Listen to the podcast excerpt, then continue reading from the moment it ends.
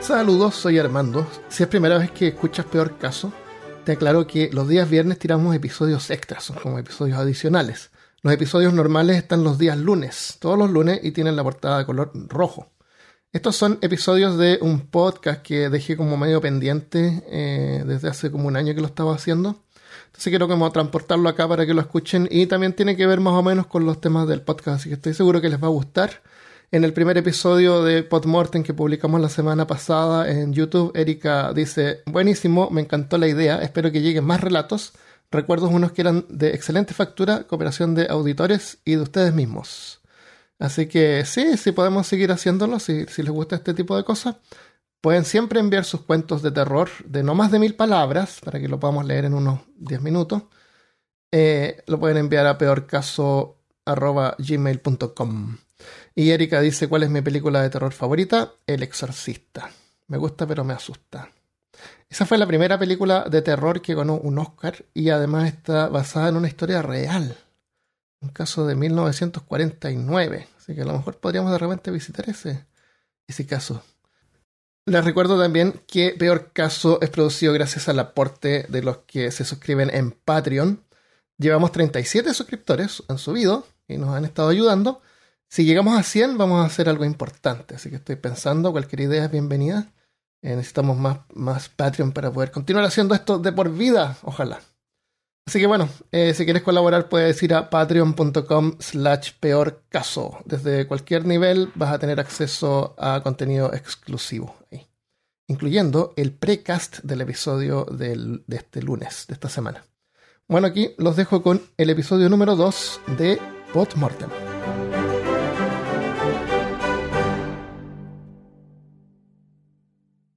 Si aprendieras solo un poco de mí, no rogarías por vivir. Soy el rumor. Es una exaltada condición, créeme.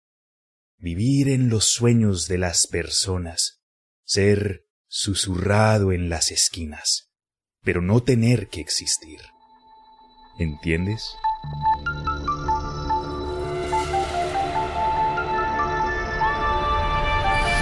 Bienvenido y bienvenida al episodio número 2 de Podmortem, un podcast para los amantes del horror y la ficción.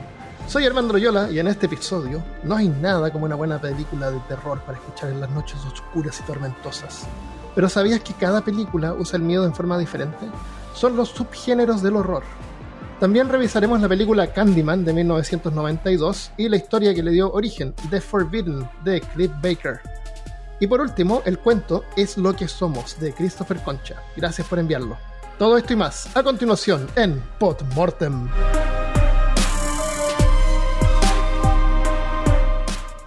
Eh, lograron escuchar el primer episodio ya, espero que les haya gustado.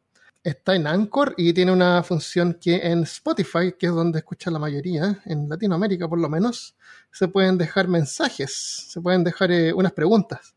Entonces les voy a contar más o menos algunas de las respuestas que recibimos. La pregunta es, ¿cuál es tu película de terror favorita? Waldo dice, eh, Hombre Lobo Americano en Londres. Esa película salió creo que fue justo antes de The Thing. Y en ese momento los, efectos especiales de esa película, los efectos prácticos son increíbles. Es una película interesante, una historia judía. Eh, algún día podríamos hablar de esa película. Eh, Guillermo Castro Hernández dice la película The Others oh, esa película me encantaba con Nicole Kidman. Si no han visto The Others o Los Otros, tienen que ver esa película porque es increíble, increíble. El eh, R.B. McRinson dice Cementerio de Mascotas o Pet Cemetery en inglés. No sé por qué se llama Pet Cemetery en vez de Cemetery o Granger, no sé. Es buena, buena película, me gustó la, el remake que le hicieron y me gustó la historia de los gatitos que usaron es bien interesante, lo pueden encontrar por ahí en, eh, en YouTube.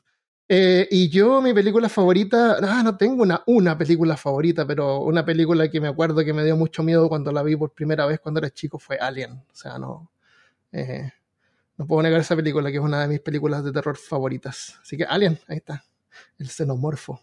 Ah, otra cosa que les quiero comentar es la película, es la serie de televisión de Netflix que se llama The Squid Game o El juego del calamar, tal vez se llama en español, no sé. Eh, se ha convertido en el mundo en uno de los eh, shows de televisión, shows de Netflix más vistos. En el primer episodio pusieron un número telefónico de un tipo.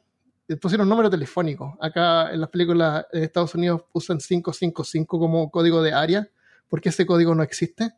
Pero en Corea del Sur usaron un número de teléfono real al azar, parece, porque el tipo recibe como 4.000 llamadas al día. Y le ofrecieron así como 180 mil dólares por comprarle el número.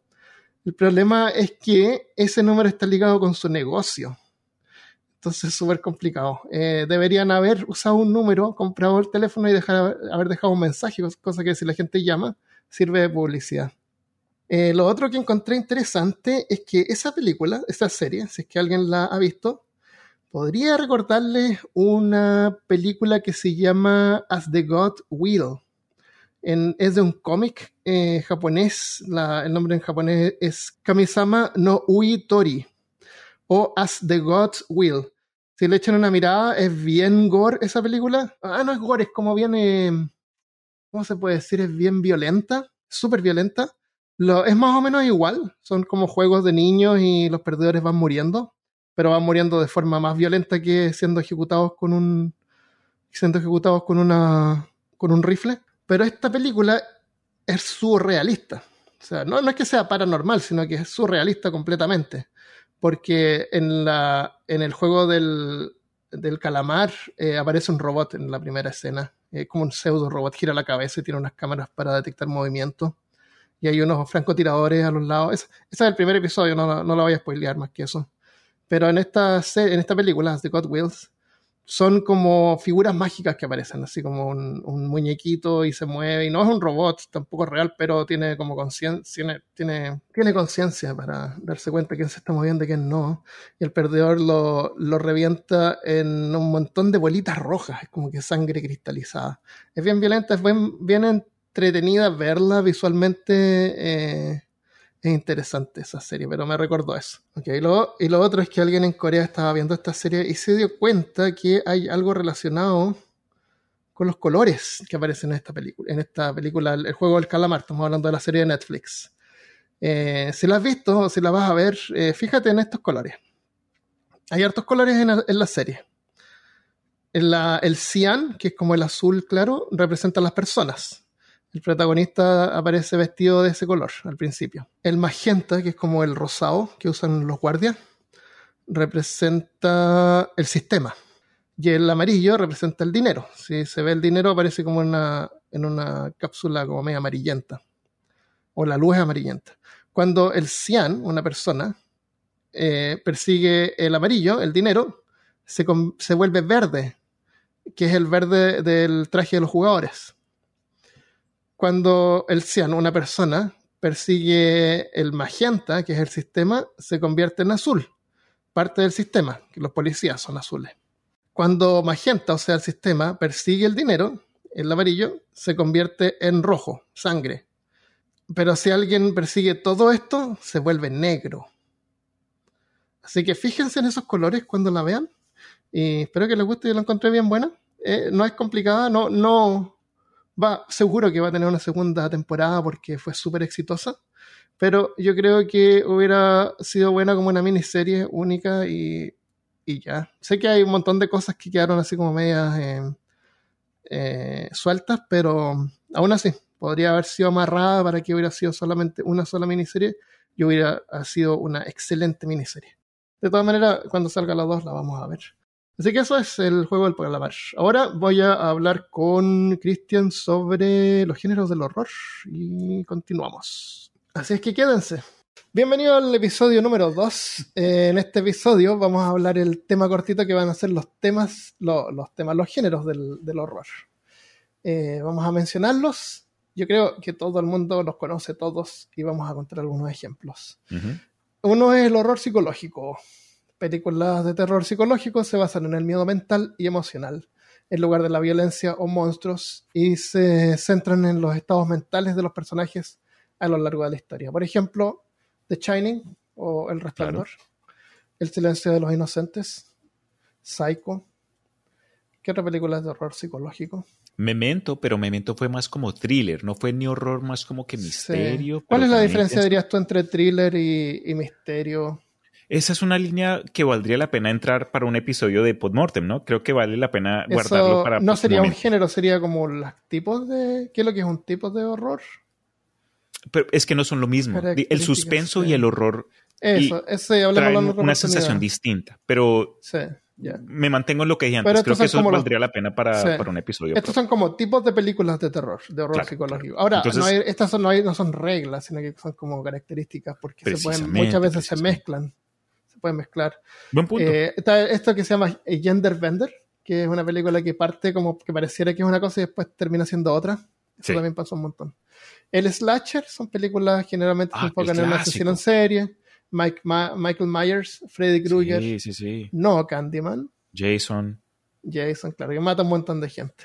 Sí, sí. Persigue a un grupo de personas y típico, de la cabina en la en, la, en el bosque, que van los amigos. y Un muriendo. slasher, una pregunta entonces que me genera este punto. ¿Los slasher films son exclusivamente cuando hay una entidad matando a varias personas o cuando algo representado en múltiples formas hace lo mismo? Es decir, de pronto tomates asesinos o alguna otra Sí, colmena de que cuando- monstruos, no, los no es que el- no está el asesino, sino que no, gente va muriendo de forma gros- grosera. Muy buena. No sé, pregunta ser, sí. valiosa.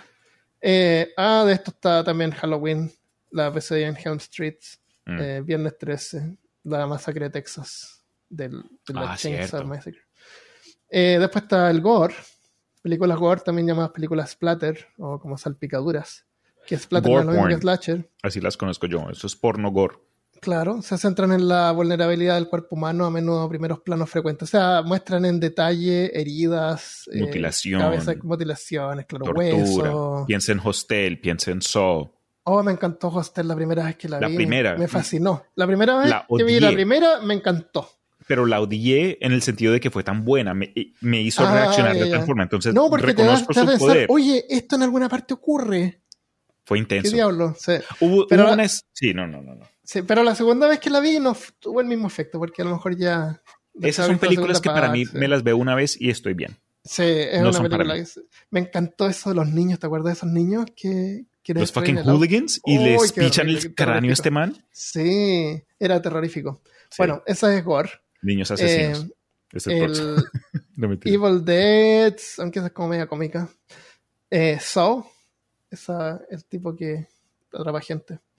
Eh, Después está el terror corporal, estrechamente relacionado con la sangre. Películas de subgénero de terror corporal pueden presentar escenas del cuerpo humano que ha sido severamente alterado. Une- ¡Oh!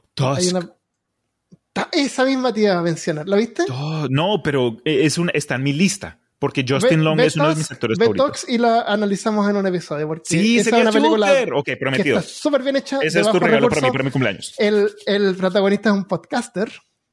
Porque eso es lo que va a Ok, hacer. no, pero no la arruines, no- la va a un tío para hacer un podcast. No, me la arruines. Así parte. Ya. Ok, ok, Ve, ok. ve Task y la dejamos para otro Ok, episodio. es súper, súper me parece. Pero sí, ese es una- un ejemplo que yo, aunque no me la he visto, sé de lo que es. Claro. Hay una película, no me acuerdo el nombre, que es una mujer que se convierte en zombie y se va convirtiendo en zombie de a poco.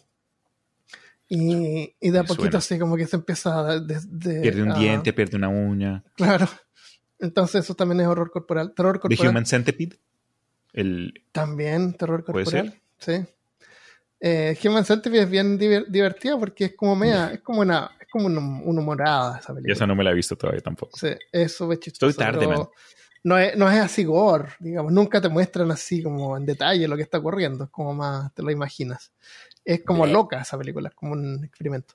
Bueno, en la error- terror corporal también está La Mosca, Ah, The pero, ve, ve, ve, La Mosca, el, La Mosca. el, el cantante argentino. mosca. Yo, yo romperé tus fotos, yo quemaré tus cartas para no Ese mismo que más. tiene los lentes grandes.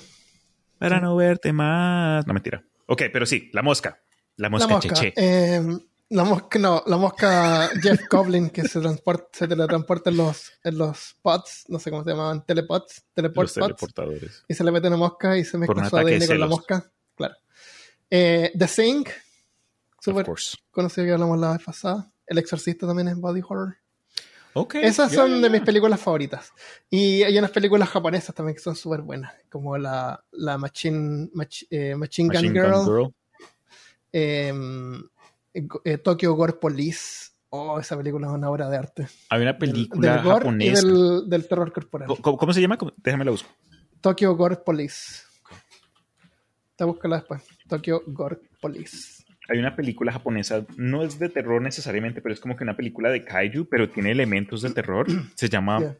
Parásito, creo, pero no está basado en el anime de Parásito. Eso es otro tema totalmente distinto. Hay, eh, hay como que un monstruo que vive en las alcantarillas y se comen niños, I don't know. Es, es algo raro. ¿Se llama Parásito? Ahora ni me acuerdo. En fin, ¿Qué más? Entonces tenemos el terror corporal, uno de mis, de mis géneros favoritos del horror. Mm, Eh, después está el metraje encontrado. Y yo no sabía que esto se, se- era un género, uno de los géneros. repítelo. Metraje encontrado, La Bruja de Blair. Oh, esto no es una película que nosotros hicimos, esto lo encontramos acá. Ya, ya, ya. Esto, eh, me Metraje gusta. encontrado es un género de terror en el que la película se, se retrata como si fuera descubierta por los cineastas en lugar de gusta. crearlas ellos. Por ejemplo, los personajes principales encuentran imágenes de un mal desconocido en una vieja grabadora de video.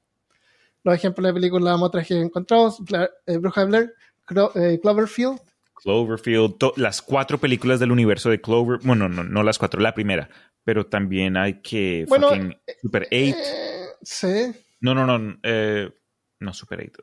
y, y todos los libros de Lo- todas las historias de Lovecraft son metraje encontrado. Sí. Porque este es el diario de este tipo. Y, el diario del man que encontró al vecino que claro, se y murió se- en y el al final se incendio. murió. Y, y eso es bueno porque, porque Lovecraft escribe en primera persona. Así yo, yo, y cómo si tú escribes en primera persona vas a poder terminar de escribir algo así que te terminas muriendo.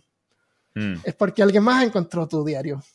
A mí me gusta. Pa- Para, mí es como Sí, que a mí cuando se hacen bien ay- eh, ayudan a, a realizar como que este, este bridge, este, esta conexión entre Sí. el cine y la vida real Como de una forma que no esperaba.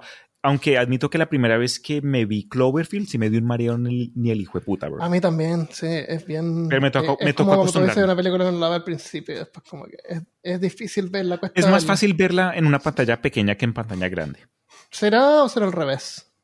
No, porque si estás en pantalla grande, en un, en un cine, en un teatro, esa cosa está Ah, tomando se mueve, toda claro, tu se- atención. Se, multiplica, sí, tienes razón. Exacto, si lo ves eso. en tu te- en celular. Sí, pero vale, sí. la, la historia es No chévere, te gustaría. hecha. Porque, Porque tú sabes, tú sabes cuando tú editas las películas, tienen que preocuparse de que ver hacia dónde en la pantalla están enfocados los ojos y cuando Mm. cambian de, de- de escena, de clip, el siguiente clip tiene que tener ahí mismo La atención. eh, donde, donde continúa. Sí. Cosa de que no te ponen al personaje acá y después tienes que mirar hacia el otro lado, Right, porque right. eso te va a marear. yes. Sé, Eso lo, que te fijarse, refieres. sí. Eh, ya, ese es el metraje encontrado. Buen, Pero buen, eh, buen, O en eh, inglés, Found Footage Films. Fan footage, sí. Em, yo tengo una idea, no sé, de un juego de rol, a lo mejor una historia que pueda escribir siempre, pero siempre me imagino de durante la Segunda Guerra Mundial podrían haber enviado globos con cámaras que tomaran fotografías en, el- en los terrenos enemigos, ¿no es cierto? Ok. Y después hay que ir a recuperar estas cámaras, o a lo mejor alguien encontró una de estas cámaras y tiene ahí un metraje mostrando unas imágenes de algo que Mm. no debería existir o no- algo misterioso. Qué loco. Claro. Ese es el metraje encontrado. Eh, entonces puede ser parte de la historia. Los personajes, una historia normal, encuentran este metraje y, y van a investigar, no sé. Ya, ya, ya. Al- o Eh, algo, o algo ocurre otra cosa. claro. todo la- Después, eh, uno de los más comunes, horror de monstruos. Película de ¿Así terror, aprovechan el miedo a los... Horror de monstruos, Mo- Monster Horror. ¿No? Monster Horror Movie. ok, ya, ya, ya. Horror de monstruos. Simplemente... Me imagino eh, que así se aprovechan de, del, del otro. película de terror apro- eh, de- aprovechan el miedo a lo desconocido presentando monstruos aterradores de ciencia ficción o fantasía oscura. Hombres lobos, vampiros, extraterrestres, principales Alien, antagonistas de este género. Zombies, ahora. vampiros, eh, fantasmas. y claro, son monstruos. Eh, e- y como vimos en un episodio que grabamos para peor caso sobre vampiros, a veces representan otras cosas. Ya creo que en ese usan- estuviste usan a tú, estos monstruos mm, para- Christopher y Malca, pero no, no participé yo en ese. No, fue, fue Escúchenlo, tú, lo, grabamos, lo grabamos en mi casa en persona. ¿Vampiros? Vampiros. Tú, No, ese fue el de, el de el Día del Amor y la Amistad. No, no, no, el de St. Valentine's o algo así. Ah, bueno, la cuestión es que a veces usan estos para representar algo más. Of course, yeah, yeah. Como en el caso de los vampiros era homosexualidad, creo. Eh, bueno, casi todas las películas de monstruos. Eh, Godzilla, eh, la de los Kaiju, Resident Evil. Ya eh, pueden ser monstruos grandes o pequeños. Alien, Frankenstein, claro. Eh, los, ¿Cómo se llama este que no hay que alimentar después de las 12 de la noche? ¿Los bebés? Los, los Gremlins. No, los Gremlins. Sí, los, Gremlins que te dan el monito y dicen no lo alimentes después de las 12 de la noche. Bueno, ¿cuál hora es no después de las 12 de la noche? Porque todas las horas son después de las 12 de la noche. En no lo parte mundo es, No, es después no lo alimento después de las 12 de la noche hasta las Es muy hasta que sea de día, hasta las 6 de la mañana. ¿Qué onda? Hay, Ya. mira, hablando del género del terror, hay, en dos segundos lo digo. Hay un concepto que ya no aparece tanto hoy día, pero hay como que este género de películas de terror de los 90 invo- que involucra a China, como que magia china. Y una de esas es eh, Gremlins, porque creo que el protagonista obtiene Ah, al, al- claro, al mono sí. este en una De un tienda de mascotas china. claro. Algo de IX. De un chino, y una de mis. La, la única, el único musical que amo, que es Little Pet Shop of Horrors o Little Shop Ah, of Horrors, sí. es muy chévere y es un algo Pero similar. eso no es chino. No, Sí lo es, porque No. eh, el, el protagonista obtiene esta planta que come hombres, eh, Esta planta es un extraterrestre que llega del espacio. ¿quién se lo dio? Se lo dio un man que trabaja en una, en una creo que en Ah, una cafetería china y le dijo, eh, la planta salió Ah, cuando el- un contó- eclipse solar y yo no sé un poco de sí, cuentos sí, y sí, se la dio a él. Ah. El Pero eso ya no existe porque eso es racista, obviamente. Ya, claro, Ya- obviamente. hoy día no se puede hacer eso. Esa película es increíble, sí. Bueno, después está el horror paranormal, que es lo que tú dices como cosas paranormales. Subgénero de horror paranormal similar al horror de monstruos, pero en lugar de presentar seres corporales, el horror paranormal se centra en monstruos que no podemos tocar. Mm, Fantasmas, eh, sí, sí, sí. El Exorcista, Paranormal Como Activity, conceptos más, en lugar de entidades, ideas. No, pero son, son igual fantasmas. El Exorcista es un demonio, no sé. De, de Omen. con Pero es que cuando alguien dice, ah, un demonio o Carrie, Carrie Frankenstein. en auto. Es paranormal. Fantasmas son paranormales. Posesiones, exorcismos, adoraciones ocultas. Eh, en el caso de Kerry, era un demonio un- o una entidad que había capturado un automóvil. ¿Carrie? Ke- Kerry es un auto, ¿no? No, Carrie es la niña que tiene poderes psíquicos. Ah, ¿y cuál es el auto? Ese es como que un algo Chevy 1984, que tiene un nombre ahí basado en el modelo. A. Ya. No, Ese no, no, pero Carrie es la historia de la niña psíquica y la, la Ah, mamá es ya. como que esta puritana que la encierra a, los Harry Potter ahí en un vestíbulo y dice, tú no sales, eres una slut. y después la niña por fin revela sus poderes psíquicos y mata a la mamá, mata a todos los del, Ya, del Eso es paranormal. Y después, finalmente, por último, la comedia de terror. Que sería de, de Chop of Horror, de Little Chop of Horror. Esa es una comedia, comedia, comedia ya, ya. negra. Slither. comedia. Slither es como que horror comedia también. Eso es También, sí, eso es totalmente comedia. Eh, Shaun of the Dead. ¡Claro! Tucker and Dale versus Evil. Está en, está en Netflix. Esa no, esa no la Es vimos tú, Malca y yo. Si, no te- si la memoria te sirve. Sí. Eh, The Cabin in the Woods. La Cabin in the Woods que hicieron, que es como una. Es una. Una sátira en el género sátira, de películas de películas. terror. Eh, Esa para mí es. Si, si alguno de ustedes sabe lo que es la Fundación SCP, si lo quieren ver representado en película, Claro, Cabina in the Woods, es eso. Cabin in the Woods, sí. Eh, quiere. Sí, no spoilemos Cabin in the Woods. Porque al No, final, no, no, al final el, significado es Sí, como bien. bro, si, el- si, si quieres hacer un cine cutre de esa película, me avisas, porque esa para mí yo, yo me la no puedo. hago cine cutre, es Guile. Fucking, whatever the fuck. Podmortem, el imaginario, lo que hay, lo que suena. Bueno, esos son los géneros del horror. No, no, no, no, no, Armando, falta una. Falta uno, ¿cuál? El horror cósmico. ¿El horror cómico no es horror paranormal? No creo que sería lo mismo porque el horror paranormal, como dijiste tú, es el hombre versus una, un Ya. monstruo o entidad. ¿Qué es Horror que es el cósmico horror cósmico? Sería más como que el ser humano versus su entendimiento del, de- del mundo. Es como que por, sea, sea por un dios antiguo, sea por eh, reconocer que esta- él es un tentáculo o, o lo, o lo que sea. En, en- en la raíz de lo que para de lo que entiendo yo es el horror cósmico, es el ser humano aprendiendo lo, lo diminuto que es en comparación Sí, del resto de, de su entorno, sea por cualquier cosa. Claro, es, es como, porque cualquier horror tiene que dar, que ser uno, lo que te da miedo a ti es perder el control, ¿no es cierto? Mira, la pérdida de control. Pero sí, concuerdo, pérdida del control es... En el caso del horror cósmico es el miedo a no tener control por, por estas cosas que están más allá de ti. Eh, ¿Qué dice? Esa es el... No sé si es la última, pero es un- una historia por Junji Ito Ajá. y fue su, eh, su intento de entrar al, al horror cósmico se llama La Estrella de la Muerte, Remina. Ah, Y- Remina, el, el planeta Remina. Sí, eh, Sí. estuvo ok, no fue de sus mejores. Sí, El arte pues estuvo básico, pero la- eh, intentó. sí. Oye, hay que hacer un episodio de Junjito. Me avisas, todo esto Sí. para mí, tú me dices, yo te caigo. Sí. Sí, pero eso es importante también en cómics. Sí, y lo también quería mencionar. Claro, definitivamente, su influencia, eso es esparce por, todo, sí. por Pero cuando viene a los géneros de terror, yo dije, toca también mencionar el hecho de que creo que el horror cósmico merece su, su categoría independiente. Sí, puede ser. Es el horror, entonces, el horror a perder el control, a que no tenemos control, a, a la impotencia. eso es la que impotencia que te da al- al- a algo grande que va a pasar. Yeah. Ese es un, un horror que nosotros siempre estamos eh, sufriendo en el caso, por ejemplo, de las guerras en los países. Ahora mismo eh, ocurrió en, eh, ¿cómo se llama este país Estados. Unidos dejó? Afganistán. Imagínate la gente que vive ahí con miedo a que ahora van a ser perseguidos, que toda su vida normal cambia. Eh, Eso es como casi Duele. un, horror, casi un horror cósmico. Sí, sí, sí. Y no hay No hay nada na- que tú puedas hacer. Nada. Es horrible. Bueno, eso es drama, porque el horror también tiene que ver con la parte de la ficción. Tiene que tener un elemento de ficción. Porque si estamos hablando de horror sin un elemento de ficción, no es horror, es drama, ¿no? ¿Estoy, estoy, tan- ¿estoy en lo correcto o no?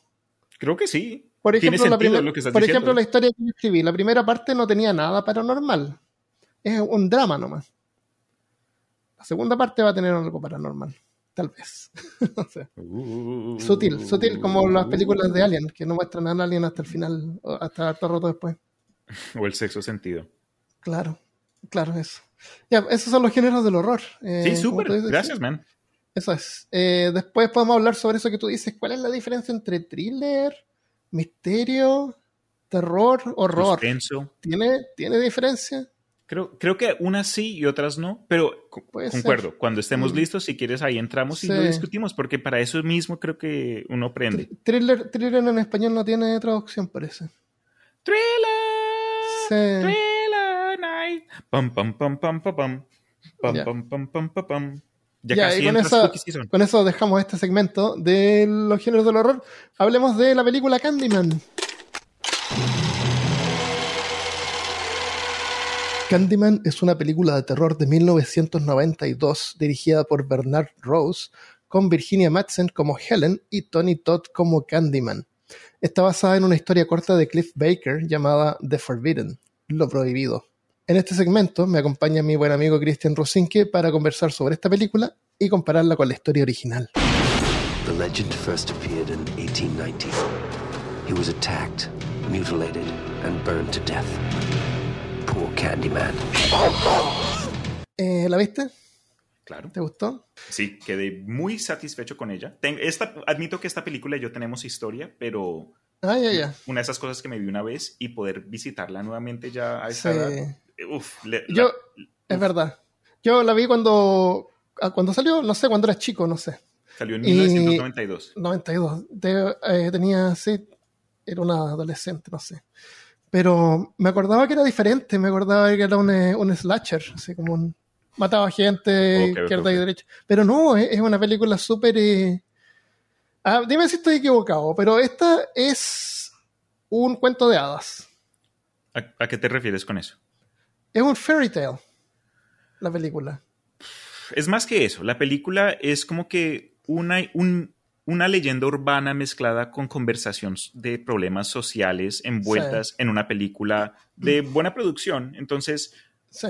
e- en su, en su corazón, sí, tiene un fairy tale, un- un- Sí. una historia local, algo que, va- que está basado en la historia del país. Es bien americana en ese sentido. La- el cuento original es eh, de Cliff eh, Barker, que se llama The Forbidden, o Lo Cuéntame, Prohibido. cuéntame. el, él es inglés, me parece, y la, o la historia está basada en Inglaterra o en el Reino Unido, no sé, en uno de esos países que hay ahí. Y eh, la historia abre con como una tragedia impecable cuya elegancia se pierde en la estructura de quienes la sufren, la perfecta geometría del Spectre Street State solo era visible desde el aire. Ahora, el Spectre Street State era unos edificios que, estaban, que habían construido para gente de bajos recursos, igual que el eh, Cabrini Green, que aparece en la película. Ahí también te tengo información de ello más adelante. Y me, y me, encantó de que la historia original abre con esto. Era solamente visible desde el aire. Y eso es interesante porque la película abre con una vista de Chicago desde el aire, usando una tecnología que no, no, había, no había aparecido antes ninguna película. Usaron una cámara que se llama Skycam. Porque no vibraba, si te fijas, era como un Steadicam. Hoy día estamos acostumbrados a eso, pero si tú ves películas antiguas de los 90, se les nota Y de los 80 se mueven un montón cuando están arriba del helicóptero y es horrible. Esos efectos especiales que hoy día tomamos como que por nada. Y cuando salían en ese entonces era como que, Dios mío, el futuro, estamos viendo el futuro. El futuro. Y este se llama Skycam y podían usar un lente de hasta 500 milímetros. E, eso significa que tú cuando usas un lente de zoom, mientras más zoom estás usando en la cámara, cualquier vibración en la cámara se multiplica en la imagen que estás captando, porque te estás acercando demasiado. Eh, entonces el hecho de que tú puedes hacer un lente de 500 milímetros, que es un montón, eh, desde un helicóptero y obtener esta imagen eh, estabilizada en forma mecánica, porque esto no es video digital, fue grabado con film, es un logro, pero tremendo. Eso nomás, el, puro inicio de la película. Ya, para que te flote la, la cabeza. Definitivamente, porque admito que cuando comencé a verme la película, el inicio no, no me, me acordaba de 5% de la película. Y ese, ese beginning, de la forma que partió, sorprendente. Yo sí quedé con la pregunta, ¿cómo hicieron ese efecto de la ciudad? Como que con sombras que se aproximaban lo más de raro, parecían como hasta enjambres. Era como que un enjambre ah, tan, denso que parecía sombra, como una tormenta de arena, algo así. Sí, al final termina con un efecto. Ese es un efecto de. Habían efectos digitales en ese tiempo. ¿De qué año Jurassic Park? Es del 93, parece. Jurassic Park. Mm, ok, entonces típico tengo el, el, el, principio y el fin confundidos. Pero la película en sí. Jurassic Park es del 93. O sea, ah, un año después. Sí, un año después. El, la, la, historia es una historia corta es una historia corta. No, vamos a hablar de la película completa, así que si no la han visto y alguien quiere eh, verla antes de escuchar spoilers, pónganle pausa. Mejor la verla, porque no, no podemos nosotros analizar la película y deconstruirla sin spoilearla, como tratábamos de hacer en el primer episodio, imposible. Ahí tenemos que hablar libremente, así que véanla primero. Y regresen cuando ya estén al día. Exactamente. Em, la historia corta.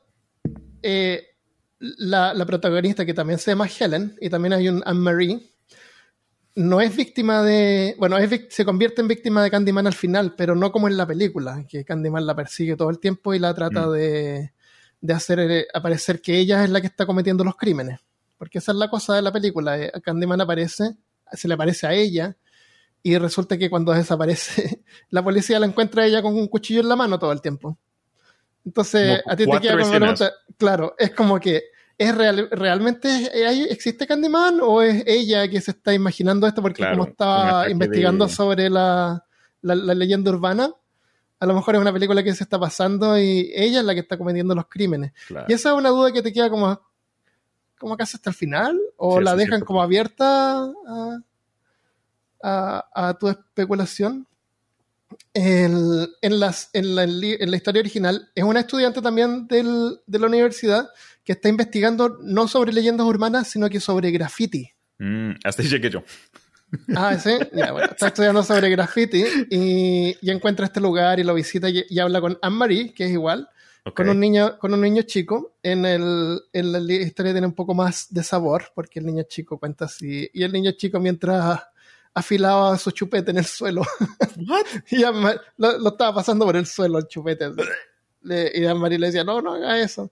Y después, mientras contaba Cliff Barker así, mientras el chico se trataba de guardar el chupete en el oído. Entonces, como, se lo, no sé, se lo estaba metiendo en la oreja. el chupete. El Este dulce, no sé. Claro, eh, tiene como ese tipo de cosas que en la película eso se perdió un poco, es como más seria. Y bueno, la Anne Marie le dice esto es horrible y es igual por todas partes, incluso por dentro. Y entonces ahí la Helen va a, a una, a una de las casas, me imagino yo, y, y descubre esta pintura, que es la cara, la cara de Candyman. Ok. Pero en la película es, es un hoyo en, el- en la pared. En la, en la historia es una puerta, que cuando ella pasa por la puerta y se gira, se da cuenta que está esta pintura en la pared y la Claro. puerta es la boca. ¿Entiendes? Ujú. La puerta es la boca y la cabeza.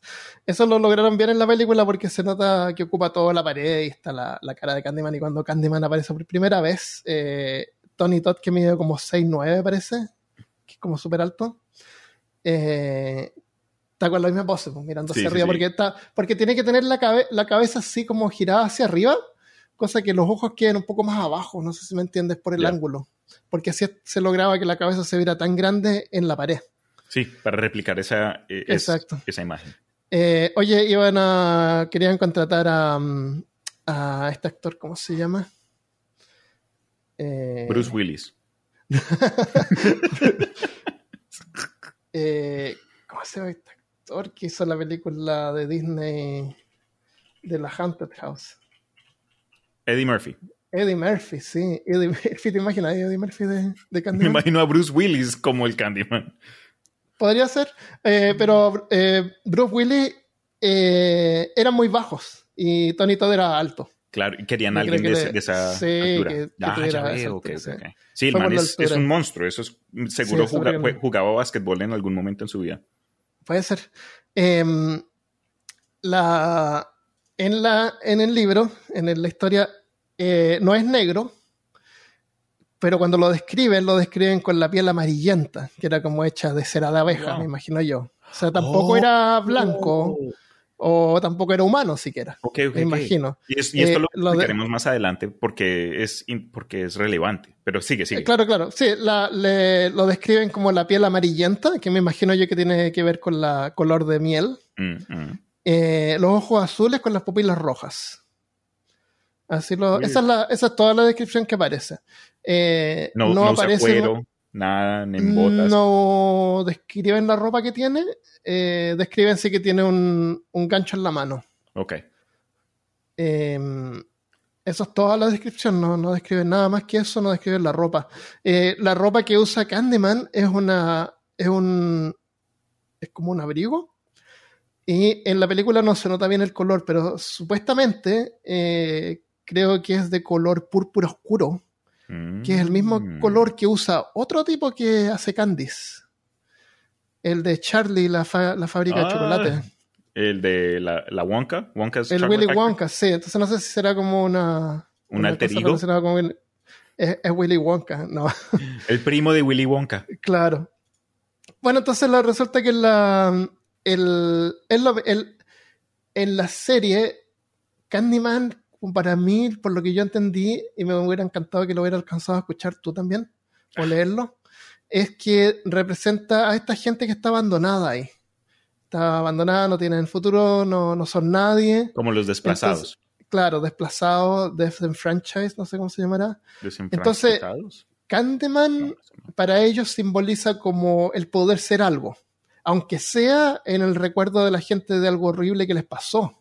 Wow. Repite Entonces- eso, repite eso, porque Oh. el poder de lo que acabas de decir, Aprieten el botón de 30 el segundos. poder porque- ser alguien, incluso si es en una memoria mala de otra persona. Claro, y eso Bro, tiene que ver con el, eso tiene que ver con la frase del principio, por eso es que me gustó esa frase tanto.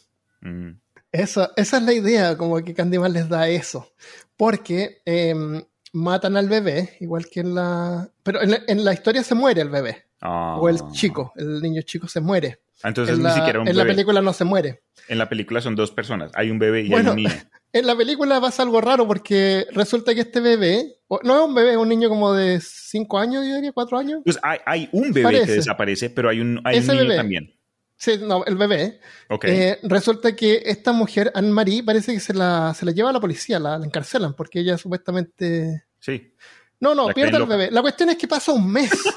Pasa un mes. Y cuando, cuando Helen encuentra al bebé, ha pasado un mes. Sí, y eso resulta también. que ¿Quién le estaba Candyman, dando de comer? él es el que ¿Quién- le el alimentando. Exacto, ¿Quién lo ¿qué estaba onda? recogiendo, poniéndolo Ah, a dormir? Y, y que le ha dado miel de comer todo el tiempo. Sí, no. Ese ni- uf, O a lo mejor usa su magia, no sé.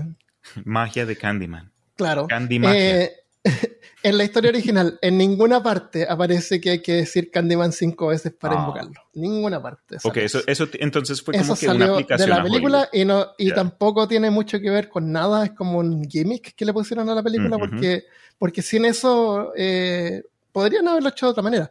Ahora, no sé si será verdad, pero por ahí leí que, eh, que el, el, el escritor, que es el director. Hmm. quería que lo dijeran 12 veces. 12, ¿12? veces, imagínate. No, pues ahí media hora enfrente de un espejo, no me crean pendejo, Claro, bro. Ahí tengo a mi mamá, tan, tan, tan, tan, ¿qué estás haciendo? Estoy invocando a Candyman, hágame el favor de... Claro, déjame un rato. Llévate un sándwich.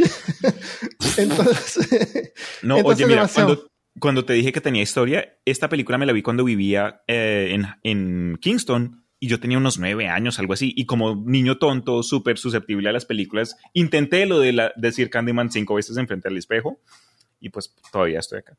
Entonces, para quienes le tengan miedo a la peli o leyendas urbanas en general, Bueno, e- en la, en la película supuestamente tú lo llamas cinco veces, pero no hay ninguna regla bien definida porque al principio lo llaman y él no aparece. Que si lo dice cinco veces en español o en otro idioma, o cinco veces al revés, ¿Y qué pasa si dice una vez y después de un mes dice eh, que cuánto tiempo? o, no o que si ni siquiera puedes hablar raro. si eres mudo y lo, y lo escribes ahí en braille, claro. ¿cuenta? Tiene que ser en un. sí. Eh, esto, la idea de esto viene de una historia de folclore que se llama Bloody Mary, que tú dices. Bloody Mary tres veces. Y aparece. Lo dice tres Em, veces y aparece. Entonces, el, eh, a pesar de todo esto, en la, en la, en la película está escrita también por eh, eh, Clive Barker con el director. La escribieron juntos y tiene un montón de la historia, pero como te digo, la historia es una historia corta, entonces la película le pusieron, le pusieron muchas más dimensiones. En vez de ser esta gente, aparte de esta gente que está, bueno, también es que la gente está abandonada en este lugar pobre, ¿no es cierto? Claro, es Eh, un guero. creo para, para ir a filmar ahí tuvieron que hacer un, tra- un trato con, la, con los gángsters que, que habían ahí. ¿En serio? Sí, y, y aparecen los gángsters en algunas escenas, eh, a cambio de los hicieron aparecer. Y una cosa que no se me dio como pena, supongo, que llevaron basura para, para, para, hacerlo hacer ver el, peor. para hacer el lugar claro, para que se vea aún peor. Qué baila, dude. No, qué, qué falta de respeto. ¿No es cierto? Eh, Queremos sea, filmarlos lugar- acá ustedes en lo peor que de la eh, sociedad, pero sí. no, no parecen No ser es- tan pobres. Dejen, traigamos fucking basura. pensamos que era, que era peor, así que trajimos basura nosotros. qué hijo de dude. Eso me, sí me dio como pena eso. Entonces, en la escena, hay una escena donde se muestra un, un baño público que no es solamente graffiti, es, es, eh, es, es caca, es feca E- en las paredes, está escrito con excremento. Sí, es horrible. ¿Y qué, y, y qué es lo que dice? Sweets for the sweeties or something? Sweets Como que dulces es- para los dulces. Dulces para el dulce, es cuando tú le Eso, llevas claro. dulces a la, dul- a la dulce, a tu, a tu dulce. Eh, esa es una frase que sale de, de Hamlet, de William Shakespeare. Oh, no sabía. Sí, Qué sweet- poético. sweet to the Escrito en mierda. Escrito en mierda, exactamente. sí, sí. Eh, entonces, el, cuando Candyman aparece, es una especie de Drácula, porque encanta a Helen, ¿no es cierto? Incluso se nota en la, en la cara Sí, el, el color, es- la luz, el efecto de la luz. Yes. Ella queda hipnotizada. Y la, y la voz de Tony Todd es súper profunda. Eh, cuando Tony Todd generalmente Ara, ara. la, la vi de nuevo a pedazos porque me, me quedé con la impresión de que él nunca mueve la boca cuando habla. Todo lo que habla él está en la mente de Helen. ¿Todo? Se no, no todo, porque la viré y vi unas partes que sí habla, pero hay hartas partes de diálogo que él no mueve la boca. Está hablando ya mentalmente. pues. Como cuando se encuentra la primera vez eh, en el estacionamiento, Helen. él habla y Sí. ella lo escucha ahí, pero él, él no está hablándole. Y, Cuando y él me di cuenta camina. que resonó y todo. El Claro, audio cambió entonces totalmente. está como, en, Ah, está como en su mente. Pero hay Ya. partes donde él sí mueve la boca y habla. Ok, ok. Eh, cuando él camina, sí, seguro, nunca se escuchan sus pasos, porque él es un fantasma. Él no... Es como que Sí. es, es- ambiguo, pero no se escuchan los pasos, no está ahí presente. Claro, y por eso eso explica por qué no lo ven en las cámaras, no se le aparece a ella, pero nadie Mm, más lo ve. Pero, sí, sí, y, se le aparece a ella varias veces y, y él comete crímenes y hace cosas malas. Y la policía encuentra que ella es la que está haciendo las cosas y la meten, la meten presa, se la llevan detenida. Primero se la llevan detenida porque le cortó la cabeza al perro. Y, Y ahí la la, desaparición libre. de un bebé. La desaparición de un bebé, claro. Entonces Y- la, la y res- implicaron en un crimen en la película, pero no Claro. pudieron como que ahí darle como que fuiste tú, no, no tenían evidencia Claro, suficiente. lo dejan ir, lo dejan ir. Eh, al, al mismo tiempo está el tema de su novio o su pareja, de que es profesor y Otro se está metiendo con, la, con una Con su estudiante. estudiante. Es una... Claro, con su estudiante. Eh, y al final ella regresa a la casa y ve que está viviendo con la estudiante. Y, y- Pero la segunda y vez que es la como la loca, es como la loca. ya. Segu- la- ya, exacto. Eh, bueno, la escena más memorable de la película es la escena de las abejas. Pero, pero, pero, pero, la arrestaron una vez y fue cuando supuestamente mató al perro y el niño desapareció. Ah, sí, la segunda sí. vez que la En- en arrestan el- sí. en la película es que aparece su compañera, porque en la peli ella tiene como que una amiga que Sí, está... Berne, Bernevis, Bernabé, no me acuerdo el nombre. Sí, y ellas están es- es- escribiendo esta tesis juntas. Son pareja. Claro, no, son no pareja. You know what I mean. Anyway. Sí, Entonces, son después de que ella llegue a la casa, después de que la hayan liberado de la cárcel, aparece la amiga, toca la puerta, la puerta abre y el Candyman está en el apartamento y la pobre, la, eh, la protagonista Helen no puede hablar con él porque está como, como dijo Armando, hipnotizada, herida, traumatizada y el Candyman apenas entra la amiga la- al apartamento, el Candyman cierra la puerta y vemos una, una, una escena que me gustó también, como que el efecto que la amiga apenas cierra la puerta se da cuenta que algo está mal, gira Ah, su sí, cuerpo sí. y mira de abajo hasta arriba. Ah, no muestran sí. a Candyman, muestran el, el hook. Y después el sonido, porque el man las en la película, el MO, como que la, la, la- la firma original de este asesino, de este fantasma, es matar a la gente metiéndoles un gancho Ah, sí, de carnicería de- sí. desde la vejiga hasta, Sí, el, hasta, el, hasta el cuello. hasta el cuello y los, eso de los rajas. los raja súper feo. Y hay una escena que sale en el libro y en la película, pero en la película no lo, no lo, no lo muestran muy, muy lento para Cuéntame. que pase rápido. Es el niño este que era medio tontito, que lo mata en el baño Oh, público. ya, ya, ya, ya. A él le cortó eh, sus partes El- privadas ahí. Le cortó, no sé si le cortó todo y lo tiró al, lo tiró a la, al, al water. Y en la, en el libro. El inodoro. Claro, en el libro esta escena es contada por un par de mujeres que estaban en la tienda y, y la mujer le dice así como que, claro, y le cortó el pene, no me acuerdo que le cortó el pene todo y, y, y mejor, bueno, ahí mejor que se hubiera muerto porque eso no lo pueden arreglar, le dice la otra. Sí, me acuerdo. así como que pueden arreglarlo, el o sea, ni- ¿qué el onda? también ¿Qué- dijo eso. ¿Cómo va a quedar? claro. Oye, una pregunta. Si alguien te, te tuviera ahí eh, fucking como a, a punta de pistola y todo, te dicen, tienes tres opciones. ¿Te matamos? ¿Te cortamos el pene? ¿O te cortamos el pene y las huevas? ¿Qué? ¿Cuál? ¿Cuál? Elige. Tres, dos, uno. ¿Qué dirías? Oh, supongo que el pene puedo seguir viviendo, ¿no? Claro, ¿no? Porque también es que cuando viene en combo es como que eso ya es demasiado. No, eso sí es como que regalado. No, no, no. Sí es, ¿Por qué Y perder me- tres cosas cuando solo puedes perder Que me hagan uno con la oreja, a lo mejor, con la tecnología nueva. Que me hagan uno. Sí, O claro, con la nariz, tecnología. con la nariz. El pene biónico o algo así. El iPene sí, por Que Apple. lo hagan. Eco. Qué horrible sería, de todas maneras. Existen en la historia, ¿no? La gente que, que les cortan todo. Los Inox. Ah, los, eh, sí, ah, esos lo cortaban cuando eran antes de cumplir 13 para que no cambiaran la voz. Aparecen es un buen en. tema. Claro, sí. Es un buen tema para el Imaginarium. Pero también lo vi en, ah, en Japón, supuestamente. Oh, no me acuerdo. En fin, no, no, No, concuerdo sí, con él. Ya, bueno, eso es. Eh, entonces, la, la película tiene un montón de paralelos con la, con la historia de Claro. original. Así que Armando, no. ¿Mm? ¿Te, eh, te importaría si menciono la historia del Candyman? Es decir, el mito. Sí, como aparece en la eso lo cuenta, lo cuenta, ella está en una cena con otros profesores y Ujú. entre los profesores está Benjamin Franklin. Se sí, se parecía, era igualito. Con Y esas Benjamin greñas. Franklin es el que expone esta historia. Ujú. Como la película no tenía tanto presupuesto, le, mientras él lo va contando ella se lo va imaginando, y, pero se escucha como un audio de fondo. Ok, pero Mandela Effect, man, porque yo cuando me la vi la primera vez, yo juré, re- ah, mira qué recuerdo haber. Ya. haber visto escenas Mira, de o sea, él súper corriendo. efectivo ese efecto. Entonces no sé es si me vi otra versión. audio. Sí, Me pero- imagino que en la segunda y tercera película lo muestran con más detalle, porque le pusieron más color ahí, más detalle. todo. Puede ser, puede ser. Seguramente que sí. Pero el hecho eso de que ella se lo va imaginando y te ponen el sonido mientras él va explicando, de más que te puede generar esa memoria de que sí, Audio, yo vi eso es podcasting pasaba. 101, eso es un clase de... De- Súper bueno. Sí, es muy cuenta, ha- hace Ok. de Benjamin Franklin, cuenta la historia de Candyman, porque Entonces- tiene una, una historia. En cierta escena en la película, los protagonistas aprenden o les cuenta a otra persona que el origen del mito y la leyenda urbana de, de Candyman viene de sucesos en el pasado. ah, eh, no me acuerdo en qué año en particular, pero en ese momento en la historia de los Estados Fue Unidos época de la donde esclavitud. Sí, exacto, poco Claro. después de eso. Entonces, eh, había un hijo de un esclavo que era un artista.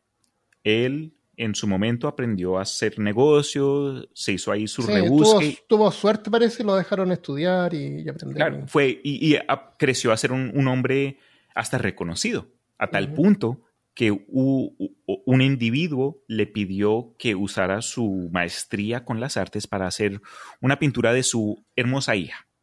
Para capturar su eh, virginidad. Eso. no, para capturar su su virginidad. pureza o algo O así. sea, o sea, Candyman tenía un trabajo que hacer. ¿no? sí, sí, sí. Ok, Tener su Ya se imaginan lo que en pasa. vez de hacer lo opuesto. Entonces, este par terminan enamorados, es decir, Candyman y la hija de este señor que lo contrató. Él fue un empleado de este señor, entonces como que un, un vide- un- un- una enseñanza de cómo no conducir negocios. Porque, no, en fin, entonces, el, el, el amor de estos dos fue tan íntimo que ya hace entonces Claro, un pequeño bebé en el vientre de la niña. ¿Qué ocurre después? El papá de esta niña se entera de lo que ocurrió y decide contratar a un grupo de gángsters ahí en el pueblo de Chicago. Y Claro. lo que hacen entonces con el Candyman es ya cosa de una película de, de horror, como en la que estamos hablando. Le cortan la mano, una mano, creo que fue la mano derecha, Sí, la- eh, la mano derecha. Bueno, la mano el que él usaba para pintar, me imagino. Pero se la cortan con una Ah. sierra. eh, ah, por eso se la cortan. Sí, me dicen imagino, siempre con una sierra oxidada. Eso. Entonces se la, Claro. se la cortan con una Es sierra. como que se oxidada. la cortan crudamente. sí. Preciso. Ahí al azar, como que sin. Claro. qué, qué paila. Y después, en el área aparentemente habían colmenas de abeja, un abejero. No, y, la- y ahí le entierran un gancho al tiro, ¿no? No, todavía no. Por alguna razón, ¿no? O, o- o- bueno, lo, que le que hacen es le- lo cubren en abejas. Las abejas lo matan básicamente, en ese sentido Parece de que que, habían tantos. Pero, como dijo Armando, en un momento después de haberle cortado la mano, le ponen, le, le ajustan un gancho de carnicero en el Claro. stomp. Y después el pobre, obviamente, y, y, y lo creman, o no lo creman, lo, lo prenden. al, al final, al final supuestamente lo creman y esparcen los restos en los restos en la parte los- de Chicago que supuestamente Que ahora es Cabrini Green. el- Cabrini Green, o que los es proyectos, como le llaman. exacto. Entonces, he, he ahí el origen. Eh, por eso él está ahí Histórico. en Cabrini Green. Entonces, a lo mejor lo tienes que tú invocar ahí, porque él está ahí. Ah, de pronto solo opera en ese Claro, área code. esa- No, no porque, sale porque él, en ese porque él condado. también está esta otro, otra capa de que él es como una especie como de, no un dios, pero tiene sus seguidores y es como una, todo un, porque le ponen ahí unos tributos con unos dulces con, con eh, No como con Dios, pero como, como sí, un, un monstruo, ¿no? Como que un pero, típico- pero le van y le ponen, Mm. le ponen cosas, le, le dejan dulces a él, con, eh, con navajas. ¿Te No, yo, yo pensé que. Ah, ok, ok, ok. Yo pensé otra cosa cuando vi eso. Pensé que era el. En, la, en una parte de la película, buscando al Candyman o cuando la protagonista está tratando de aprender más de la leyenda urbana, eh, va a los proyectos y se encuentra con unos gangsters que le dan pala y la pobre queda cae con un chichón en el ojo. Entra Sí. la policía y arrestan a este gángster que supuestamente estaba asustando a la comunidad usando el nombre de Candyman como que para aumentar su, su reputación. Entonces, ya al principio creen, ah, lo capturamos, lo capturamos. Ese fue, eso fue. Claro, Las leyendas urbanas de estos asesin- eh, asesinatos era este man. Claro. Pero aprendemos más luego que no era el caso. Yo pensé que esa escena donde demuestran dulces con navajas al pie de este dibujo, que eran, Mm. no sé, pa- los, los gangsters, o no sé. No, la gente parece que le deja tributos a él y es una forma como de mostrarle de que para por, por el lado de la gente es como para apaciguarlo, pero, Pero por ¿por el lado no de él es que la gente lo recuerda, porque eso es lo que le importa, el que la gente crea en él y lo recuerde. Es, pareciera que fuera como una especie de tulpa. Pero no mejor sentido, de como los de negro. dulce y abeja o algo así. Mm, son los dulces para el dulce, para los dulces para Candyman. Ya, pero la navaja es la, la el, el cuchillo. Ah, porque que no el- entendía. no, sé, porque para que corte gente, no sé. porque, porque es Cliff Barker. Cliff Barker es el que, Ah, ok. el que inventó Hellraiser. Entonces, Oh, entonces no tiene que tener ahí navaja. claro. Ok, te capto. Em, esa, esa es, la, la historia de él. Y, y parece que en la segunda y tercera parte de las películas la expanden mucho más. Ahora, hay una parte que se expande un poquito al final de la película que la vamos a contar después. Em, antes, una cosa que si alguien ve la película hoy en día, te puedes quedar un poco confundido, es con el hecho de que detrás de los espejos de los baños hay un misterioso hueco que conecta el departamento del lado. Y eso aparentemente realmente existía y es parece para que la- los bomberos puedan acceder a un departamento en caso de emergencia. Y Oh, wow. a través de estos huecos detrás de los espejos ocurrieron un montón de, de- de crímenes y robos. Ya estaban estos Me huecos en las paredes. Así que si tú alguna vez vas a Chicago, revisa detrás de Y la- del quienes espejo. Claro, para quienes sepan. Menos. Candyman cinco veces por si acaso aparece. Para- No, no digan Antes eso. antes- no, antes de comprarle el departamento. Ah, ok, ok, ok. Y lo otro que es curioso es que estos departamentos, como vimos en, en Cabrini Green, en el caso de la película, son edificios que hicieron para gente de bajos recursos, ¿no es cierto? Supi- ¿Encontraste un poco la historia de, de Pero Helen no es de bajos recursos. Ella tiene un buen departamento, ¿no es cierto? Cuando ella muestra el periódico, eh, se ve que su edificio también es como parte del proyecto. ¿Te fijaste en eso? Porque ella Sí. al principio le muestra a su, a su amiga, a Bernadette, que detrás de su espejo está este hueco. Bernie. Sí. Berenice. Bernie, este Bernie, Entonces, entonces resulta que este edificio realmente ocurrió así, que estos edificios los hicieron también junto con Gabrini Green, Gabrini Green, pero eh, decidieron dejarlos como no partes del proyecto, sino que los vendieron más caros. Y por eso es que existen estos otros departamentos que tienen como la misma arquitectura. Y por eso es que ella en- sabe cómo navegar este- eh, estos edificios Puede de ser, forma ¿sí? tan exitosa. tiene sentido. Ya. Eh, eso es Cabrini Green. Um, Pero lo que, te, lo que te había preguntado es que yo ahí, revisando datos, aparentemente Cabrini Green, el gueto, y yo sé que pues ya eh, es información secundaria, pero al mismo, cre- al mismo tiempo, como dije, esta película es bien americana en el sentido de que cubre varios aspectos, me imagino, de, de la obra original y los trata de, de, de presentar en forma que, que cuando salió en 1992, nosotros, bueno, ellos, la gente que la vio en su momento, pudieran entender o, o, en, o recibir algún mensaje Claro, claro. apto para el momento en la historia. Entonces, Sí. hubieron como que temáticas de racismo, temáticas de como que Claro. del héroe blanco, de que siempre que aparece en, todos la- en la Biblia, que siempre es un blanco que salva todo, you know what I mean? Pero cuando viene a Cabrini Green me di cuenta que esto fue un, un- un- edificio Es una creado- crítica social. Exacto, sí, sí, sí, Sí. es una crítica social definitivamente, pero el edificio fue, los edificios fueron creados encima de un, un slum de, de, de la posguerra del de la Segunda Guerra Mundial, entonces fue una área empobrecida desde un Ah, principio, ya, ya. entonces el suelo en el que, del que yace todo esto, la raíz, es como que, no es, no lo creo, no lo equivalo a como en las películas te dicen, ah, la, mm, que la tumba india, pero Ya, me, ya, da- ya. me trae ese Pero mismo- esa ver, misma sí. sensación, como que Sí, algo malo ocurrió acá, gente sufrió Claro. aquí. Eso, sí, puede ser. Eh, Cabrini Green, bueno, realmente existió y Sí, después sí. de, años después de que salió esta película, ahora ya no existe, pero creo que crean un par de edificios ahí, pero la Hay mayoría lo- a la gente los desplazaron. Hay, hay unos documentales que tú puedes encontrar en YouTube, eh, les dieron unos vouchers, creo, y prácticamente echándolos.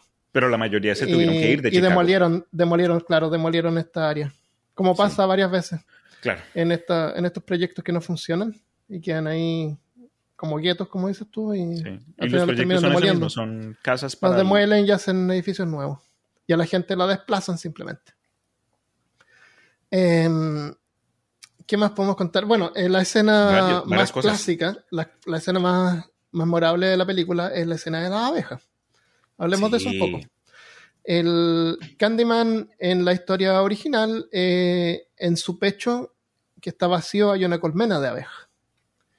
Y eh, pareciera que no tiene, como una especie de zombie, porque no tiene cuello. Entonces, abejas que pueden volar y salen por su boca o salen por el Él tiene alguna clase de control abierto.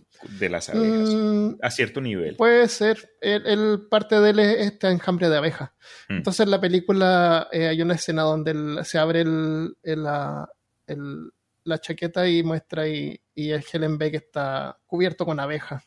Como que no tiene la piel y las abejas están ahí. Sí. Y eh, abejas atacan a Helen. Y las abejas se le empiezan a parar en la, en la cara y todo eso. Ahora, resulta que eh, Helen, la actriz, que no me acuerdo el nombre, eh, le dijo al director que ella alérgica, alérgica a las abejas, que no podía hacer eso. ¿A las abejas? pero la- el director la hizo ir a hacerse un test y descubrieron que no era alérgica a las abejas, sino que era alérgica a las avispas. Virginia Eh, Madsen se llama la actriz. Virginia Madsen. Eh, Tony Tots eh, accedió a hacer las escenas con las abejas, pero pidió que por cada picadura de abeja le pagaran mil dólares. Sacó 26 mil dólares extra. ¡Mierda! Ahora, cuando yo vi la película, no sabía esto y pensé como, por supuesto, estos son modelos de la cara, son, son muñecos, Ajá, ¿cierto? ajá. pero no son muñecos, son ellos. Le tomó 45 minutos a que las abejas entraran en la boca de Tony Todd. Y él tenía un protector detrás de la boca para que las abejas no, no entraran las tragaran, claro. Sí, sí, sí. Estas abejas que usaron son abejas que tenían 12 días de vida, 12 horas de vida. Son abejas recién nacidas. Y las cultivaron, las hicieron específicamente para esa escena, para que se vieran como abejas adultas, pero el aguijón es muy débil. Entonces no te pueden picar, o si te pican no te hacen daño. Entonces son abejas jóvenes de 12 horas de vida. Y las pusieron de verdad y les caminaron por la cabeza y se demoraron un montón en, meterse a la boca y llenarse y después la sacaron con cuidado. Sí, sí, sí, fue impresionante. y aún así, aún así eh, recibieron picaduras de abeja todos. Eh, seguramente que todos, pero a todos y todos le pagaron extra. Así que ¿Qué es lo que dicen los actores? Siempre entre ellos, aparentemente es como una de esas eh, leyendas de Hollywood, dicen los actores entre Claro. sí. Nunca trabajes con niños ni animales. Entonces me imagino que las abejas Cierto. cuentan como animales, porque Seguro también hay sí. Todas estas protecciones e incluso ahí terminan Claro. con veintipico de picaduras. Eso. Ahora, la, la escena esta de las abejas, más las escenas de desnudez que tiene la película. Son como gimmicks, ¿no? Podría la película funcionar, sería menos impactante si es que no tuviera esta escena de las abejas y que no tuviera también que mostraran tetas, porque muestran tetas eh, dos veces y al final parece que no habían cumplido la cuota. Eh, así que pusieron que la niña al final andaba con una con una Ah, camisa transparente. Ya, ya, como si. ¿Tú te acuerdas en los 90 que todas eh, en eso la gente usaba eso? Bro, yo en los 90 Así eran los 90. tenía 5 o 6 años. Yo nací en el 90. Claro. No, lo muestran así como si fuera lo más normal y, y es como que ah, no hay que ponerle más, más tetas, tiene que tener más tetas. Claro, claro. Así que eh, eso. Pero es un movimiento que era está parte, era regresando. parte de casi todas las películas. Sí, en, ese, en ese tiempo era como que tenía que estar esa parte. Mira, yo como hombre no, sé. puedo decirlo, pero la mayoría de las mujeres que conozco siempre dicen que los brasieres son incómodos, entonces no las culpo. También. Pero el hecho de que cuando, un- cuando yo era joven, eh, tú veías esas escenas como que te llamaba la atención y era como una cosa que hacía que te gustara la película aún más. Mm, Eso. Sí, sí. Eh, y la parte gore de las abejas, obviamente también. Lo que hacen hoy en día, que no hacían antiguamente, y si tú lo notas ahora lo vas a ver en todas las películas nuevas. Todas las películas nuevas parten con una canción conocida.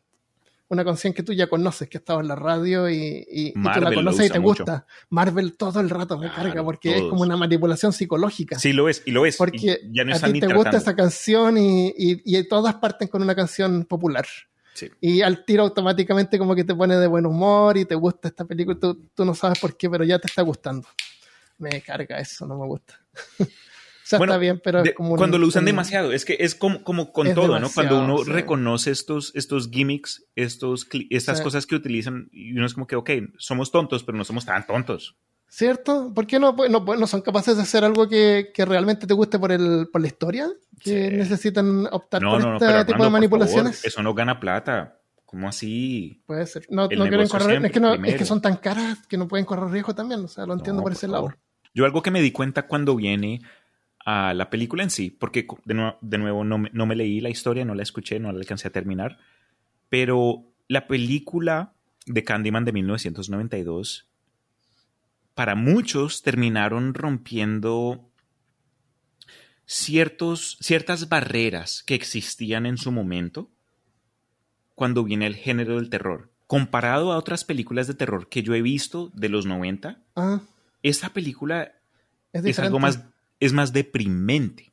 Si Ah, lo sí. analizas, si como que te retiras un poco y lo comparas con cosas como la miniserie de It, Ah, la película de, The Thing, Sí, es, la película de. Candyman es algo más triste en su, Sí. en, en su corazón. Es más real, es más real. Preciso. Y creo que esas escenas, como dijiste tú, el seno o que la sangre, eso ayuda como que a darle un poco más de, de fundación, de credibilidad, aunque, bueno, las circunstancias en sí no, obviamente son, son, son cine, pero estas Sí. cosas ocurren, estas clases de tragedias, la, hay gente que muere bajo formas indescripti- Y, eso también la, hace mejor porque te, te le da esa como dimensión real. Yes, concuerdo. Y, y el hecho de que nadie más vea a Candyman más que ella, están como en su mente. Exacto. Entonces, eso es lo que lo hace un poco más triste, porque ella en sí, poco a poco se da cuenta que después de la decisión que ella hizo de escribir esta tesis y, y ir al project, a fucking, ¿cómo se llama? Green,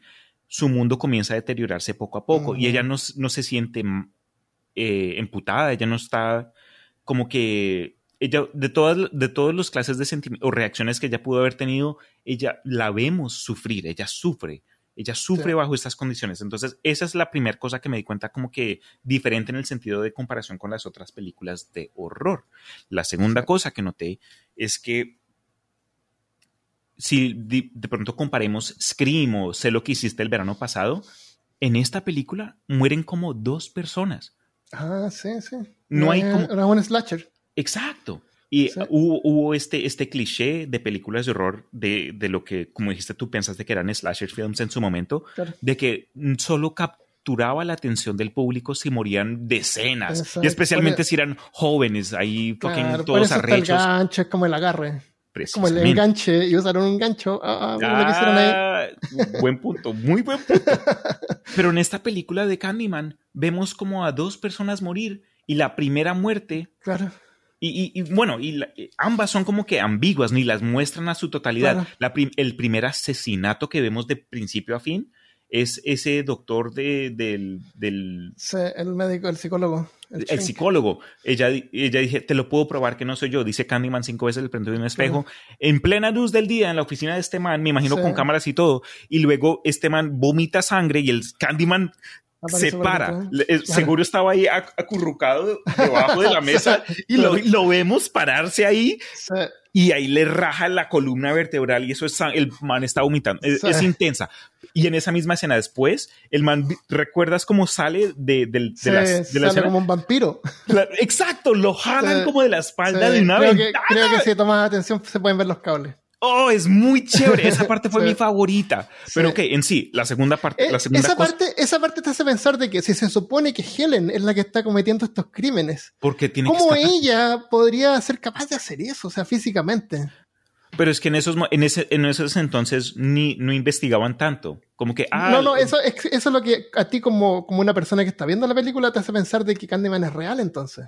Oh, Porque no ya, es posible que ella, que ella cometa esto. ¿Cómo le va a rajar el Sí, de- porque ella estaba amarrada, en una amarrada, silla de claro. ruedas de locos, es decir, con fucking things on her wrist y todo. Ajá. Y el doctor estaba sentado, tenían Al una mesa de lado. esas gruesas Exacto. profesionales entre medio Claro, y muere por una por, por un fucking por una- un ataque desde atrás. desde atrás, Y preciso. después, convenientemente, Candyman la suelta a ella. Le Yes. suelta lo- sí, y, ahí- Entonces- y después se desaparece.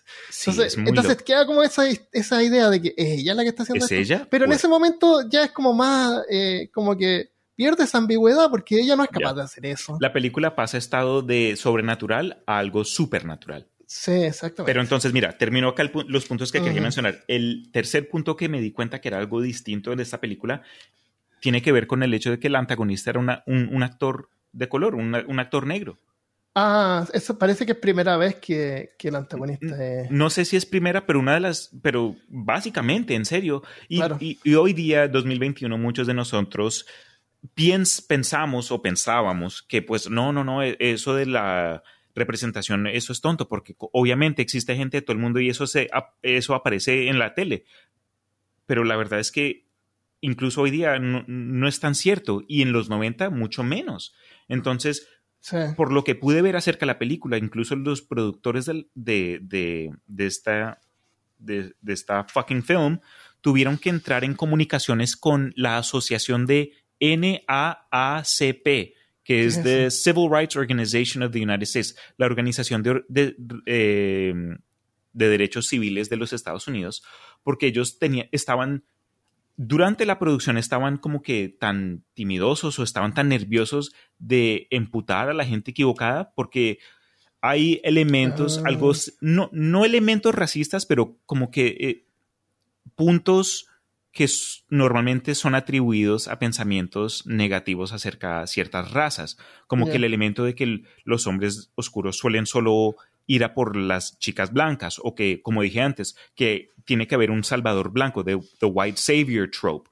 Ah, acá no hay Salvador. Acá Exacto, no hay entonces héroe. la gente desarrollando la película fue a esta organización social para ver, estamos rompiendo alguna ley, estamos ofendiendo Ah, a alguien, ya, y hasta claro. ellos mismos dijeron, ¿por qué estamos teniendo esta conversación? Esto es una yo pensé que era más estupidez". liberal en este No, sentido. porque- Pero escuchen el sentido de lo que dicen. Ellos dijeron algo como que, ¿por qué estamos hablando de esto? Esto es una película de terror. Estamos pasándola bien. También. ¿Por qué, es, por qué tenemos que discutir el hecho de que un, un actor negro no puede ser un, un- un Freddy Krueger, un, claro. un fantasma? Eso es ridículo. Entonces, me, me gustó mucho el hecho de que incluyeron eso en la información acerca del el desarrollo de la película, porque en Ah, serio, Oye, ¿y tú no crees que a lo sentido. mejor podría haber sido que por eso inventaron de que él era un esclavo, hijo de esclavo? puede ser. Para justificarlo un poco. Puede ser. Porque eso no aparece en la historia. Podría Y, ser. y eso me alegra que me lo hayas revelado, porque Es que- como no también- alcancé a verlo, Ajá, aprendí es que también en la historia-. En la historia también tiene sentido de que él en realidad no es ni blanco ni negro, es como de miel. Está hecho Ya, como ambiguo. de. Eh, no importa, no importa, porque para ese punto él ya está, esta Mm. entidad es como que un- Sí. una leyenda urbana, un monstruo, Pero, un dios. pero como tú dices, también en la, en el- en la película tiene la idea de esto de la gente de bajos recursos, que generalmente ocurre en Chicago en ese tiempo, que eran gente negra. Claro, entonces obviamente Entonces, lo que me doy cuenta de la eso. película es que tuvieron que modernizarla primero Sí. y después adaptarla a, a un entorno norteamericano, porque la producción Claro. fue de los Estados Unidos, entonces tenían que ayudar de alguna forma a que la audiencia reconociera los aspectos humanos. Y lo chévere fue Claro. que en lugar de ir a lo, a lo normal, como, ok, vamos por la audiencia que, a- que normalmente va al cine, a quienes ya sabemos van a comprar tickets, y trataron de incluir nuevos aspectos. Y es esto Claro. que no, no nos damos cuenta. Hoy día, pues, el cine pues, ya está algo hasta estéril. Siempre, como dijimos con Marvel, usan estas cosas para engancharnos Sí. que ya hemos visto una y Y otra ahora vez. está lleno de precuel, de, no, de, de De remakes. precuelas ahora. y remakes. Ahora son remakes. Sí, sí, sí. Sí. Pero reconoce- hay que reconocer que para llegar a este punto donde ya estamos cansados de Hollywood, hubieron varias épocas donde poco a poco desarrollaron como que los avances, sea de, blanco y negro o efectos especiales o derechos civiles donde podemos Exacto. disfrutar a, no sé, a un calvo siendo Wolverine o yo no sé, un, un Hulk Sí, sí, moreno sí. como yo, yo con me un lunar en la sentiría boca. ofendido. Yo me sentiría ofendido. ¡Ay, yo me sentí, ¿Por qué? Porque los cabros no pueden ser malvados. No pueden ser malvados, no. Sería una falta No, de respeto. Un Hulk moreno, eso sería lo mejor, bro. Claro, pero Hulk de es verde. verde. No, pero, pero exacto, es a lo que me refiero. Ya, Déjame soñar, bro. ok. Em, entonces, bueno, terminando con eh, Candyman, déjame comparar los finales. En la, en la historia corta, eh, resulta que este bebé muere. Y también está esto de que eh, no le creen a Helen de que hay un asesino. Mm, Entonces Helen está en este- se encuentra en esta habitación de Candyman y ve que el bebé está ahí. Candyman la ataca a ella y él como que le tira un colchón que había donde estaban estos dulces y la, y la, la almohada, que ella creía que era la almohada, era el bebé muerto. Entonces se lo tira a Candyman y entonces ella dice ya, voy a recoger a este bebé y se lo voy a llevar a la policía y esto es una prueba in- eh, que va, a demostrar de, claro, que no, ella no era culpable de nada, era solamente ella quería demostrar de que había un asesino ahí, ok. nada más no eran víctimas ella. Pero resulta que en eso llega Anne-Marie, la mamá del bebé, y lo lleva a esta pirámide afuera, que habían armado una, un- una pila de, de Ah, madera con cosas para quemar ahí. Iban a hacer, era como un, e- era como parte de esta como pseudo religión que había ahí, un culto de Candyman, el culto a ¿Una Candyman. ofrenda o algo? Sí, entonces ella va y, y como que se mete por entre medio de estas maderas, que era como una pirámide, y deja al bebé adentro. Y, y Helen la, la ve y la sigue. Y Helen al final tiene que entrar por este, por este pasadizo Sí. Y, y en eso aparece Candyman detrás y ahora es hora que nos vamos, tú tienes que venir conmigo. A lo Y Scooby-Doo eso, claro, en eso se le pierde, se le pierde el bebé y prende el fuego. Entonces ya lo que pasa es que se termina quemando. Y, y ahí ella como que se echa para atrás y Candyman la abraza y, y- y la, la invita a que se van a ir juntos. Sí. Y, y Helen, la- el último pensamiento que tiene es que ella entre la gente de la muchedumbre ve a su, a su pareja, al tipo este, que, que no, le, no, le estaba, no le estaba engañando con otra mujer en la historia, pero sí tenían alguna- algunos problemas. Vale. Eh, cosa de que ella también lo, como que no lo, no lo quería mucho. Entonces ella lo ve entre la muchedumbre porque la fue, a- la fue a buscar.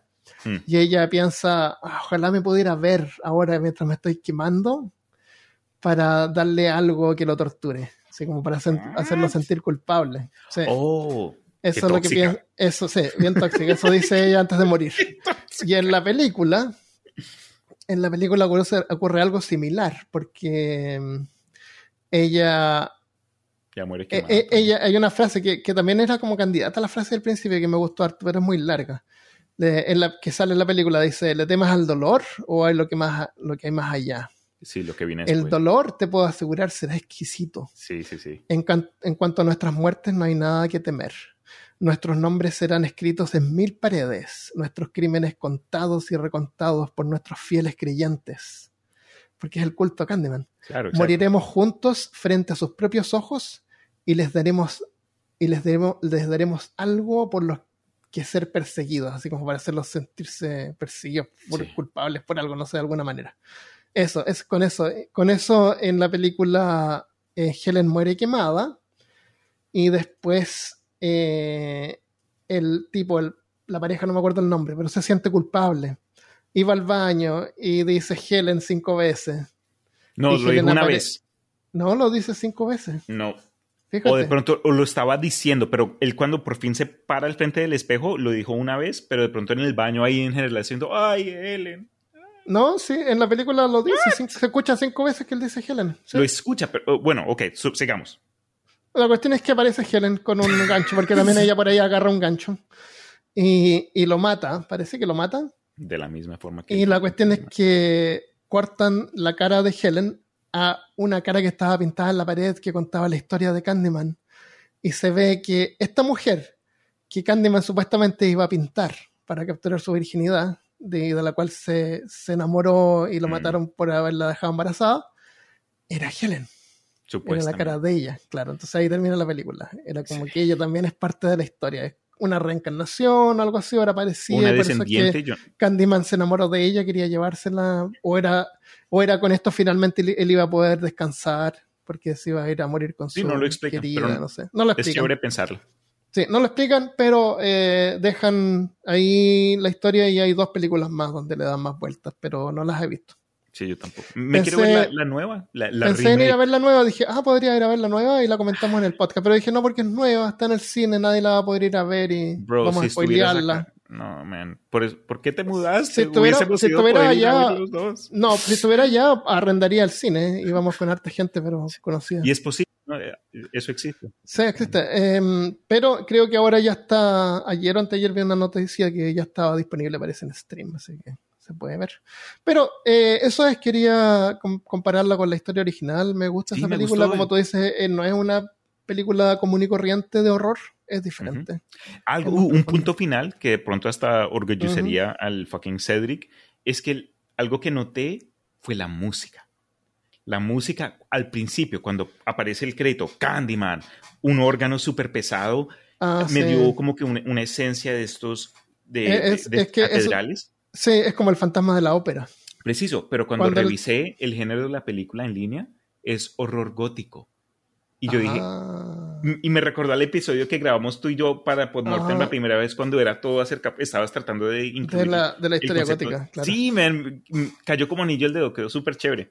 Y sí, y si la escuchas nuevamente, incluso creo que en 1993, des- un año después de que la película salió al público, fue nominada para un premio, eh, fue que el Aborías Fantastic Film Festival, al- un evento de cine anual de, eh, de- de cine, y ganó el- uno de los premios que ganó fue por la mejor música. Ajá, mira.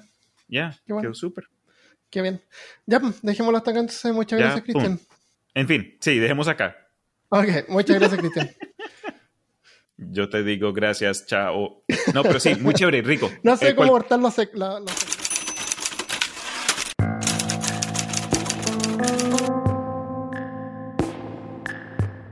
Este cuento, que voy a leer a continuación, lo envió Christopher Concha originalmente para Peor Caso.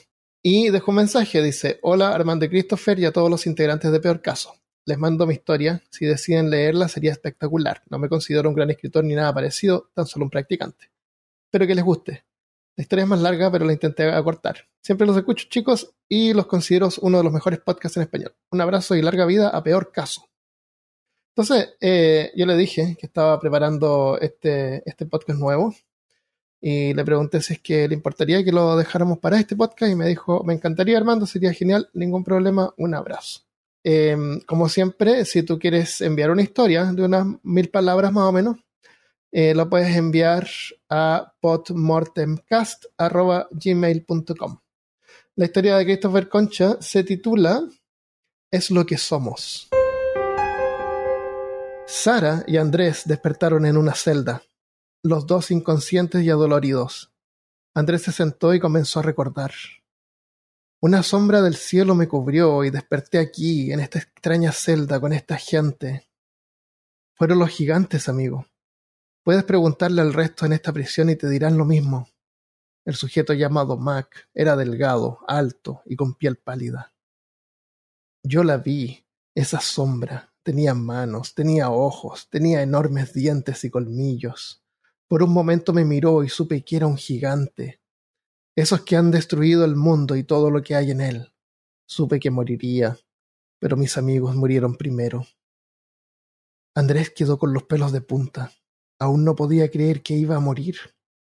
Es cierto, los gigantes nos devorarán, interrumpió un hombre gordo con cara colorada. Me llamo Sam y llevo un día aquí. He visto morir a muchos. No hay otra opción para nosotros en esta celda podrida. No puedo creer que se den por vencidos así de fácil. Andrés intentaba transmitir esperanza. Sara miraba a Andrés. Quería creer en sus palabras, en su esperanza. Pero por dentro la dominaba el miedo. No puedo perder mi vida, dijo Andrés con sus ojos llorosos. Ella es mi vida, pensó mirando a Sara. Ella le sonrió. Ella mentía. Estaba aterrada y sabía que iba a morir. Andrés simplemente se sentó. Todos lo hicieron. Sara apoyaba su cabeza en Andrés. Por un momento se le vino la idea de que Andrés no era lo suficiente maduro para ella. Andrés miraba el techo de la celda, que no era más que barrotes, pero había un extraño espacio entre uno de ellos. Sí, era una puerta. Creo que encontré la puerta, dijo Andrés. Es la puerta donde ellos vienen y nos sacan. Por esa misma escaparemos. ¿Estás loco? ¿Qué pasará después? Volveremos a casa. Tan solo debemos subir en la espalda del otro. El primero en llegar arriba dejará la puerta abierta y ayudará a subir al resto. Andrés miró a Sara. Ella no se dio cuenta de eso porque su atención estaba hacia afuera, afuera de la celda. No dejaba de mirar ese vacío que existía fuera de la prisión, más allá de los barrotes. ¿Amor? dijo Andrés. Algo, algo viene. Su voz era fría y escalofriante. Sentía algo más allá. Algo me está mirando allá, me, me está mirando. Sara temblaba. Andrés se quedó mirándola y de pronto todo el mundo dentro de la prisión permaneció quieto y sin decir una palabra.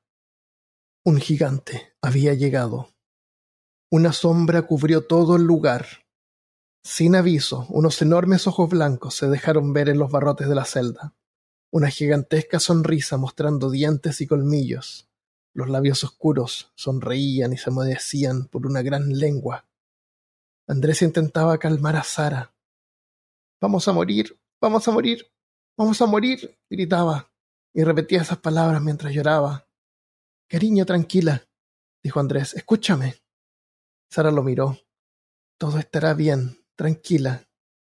No, dijo ella seriamente, mientras lo tocaba la cara tiernamente. Deja de soñar. Lo sabes. Lo vienes sabiendo desde hace tiempo. Esta es nuestra vida. Los gigantes le han cambiado para siempre, y no hay nada que podamos hacer para cambiarla. Andrés la miró con lágrimas en los ojos. El gigante abrió la puerta e introdujo su enorme y peluda mano. Con sus dedos tanteó la celda y todos intentaban correrse de posición para no ser alcanzados por la enorme mano. Ven. Andrés tomó a Sara y la llevó a un rincón. Sammy iba corriendo detrás de ellos, cuando en el camino tropezó y quedó en el piso. ¡No! gritó Andrés. Pero ya era muy tarde. La mano ya lo había alcanzado. Sam gritaba mientras salía de la jaula en manos del gigante. El gigante tomó a Sam, el gordito colorado, y con sus manos lo partió por la mitad, comiéndose una a él y dándole la otra a otro gigante que estaba al lado. Andrés veía cómo masticaban a Sam. Escuchó el grito de horror de Sam cuando lo despedazaron en dos. Uno de los gigantes terminó de comer y rápida y terroríficamente dio vuelta su cabeza hacia la jaula. Sonrió y se dirigió a ella. Andrés asustado pensaba tan solo en proteger a Sara. Otra vez la desesperación cobró vida dentro de la prisión. El gigante otra vez metió su mano para tomar un objeto en concreto. No fue al azar. Fue decidido. Mac. Se puso más pálido de lo que estaba. El gigante de una forma rápida y con mucha habilidad le arrancó toda la piel de una vez. Murió al instante. Luego el gigante comenzó a comerlo. Andrés entró en shock. Sara estaba llorando sin parar. Andrés la miró con los ojos rojos. Te salvaré. No, decía Sara. No, Andrés, escúchame. Tengo que hacerlo. Debo hacerlo. El gigante otra vez metió la mano y fue directo a Sara. Antes de alcanzarla, Andrés interpuso en el camino y la mano lo agarró a él. Te amo, le dijo mientras la mano se lo llevaba. Sara gritó desesperada. Se agarró de los barrotes, llorando sin parar. El gigante comenzó a quitarle la piel a Andrés poco a poco, comenzando desde los pies. Andrés apenas respiraba, y con la poca energía que le quedaba, miró a Sara. Ella lo miró a él. Y él le dijo, tenía razón. Esta es nuestra vida. Esto es lo que nos espera. No podemos cambiarlo. Debí darme cuenta antes. Es lo que somos. Somos naranjas. Tú y yo somos naranjas. Es lo que somos. Andrés perdió la vida cuando terminaron de sacarle toda su piel, toda la cáscara. Sara lloraba mientras don Jorge disfrutaba una dulce naranja. Se había comido Andrés la naranja, había compartido con su esposa a Sam la manzana y se había demorado a Mac el plátano. Cariño, déjame un poco de naranja. Él le dio parte de su naranja. ¿Dónde está Sara? preguntó Jorge. Sara era su hija. Salió con su novio. Oh, está bien. Jorge se sentó. ¿Estás bien? Sí, es solo que quiero que sea feliz. Igual de feliz que nosotros. Tranquilo, Andrés es un buen muchacho. Le falta madurar. A ti también te falta un poco, recuérdalo. Jorge sonrió. Es cierto. Pero logré encontrar a mi media naranja, y es tan hermosa. Ella sonrió. ¿Así que soy tu media naranja? le dijo coquetamente. Sí, estoy muy seguro. Es lo que somos.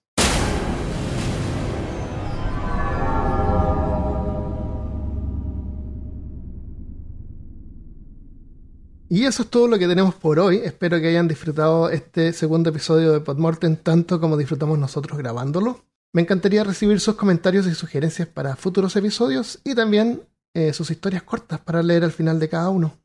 Pueden enviar un texto de unas mil palabras a podmortemcast.gmail.com. Compartan este podcast con sus amigos. Nos vemos la próxima vez y hasta entonces, que descansen en paz.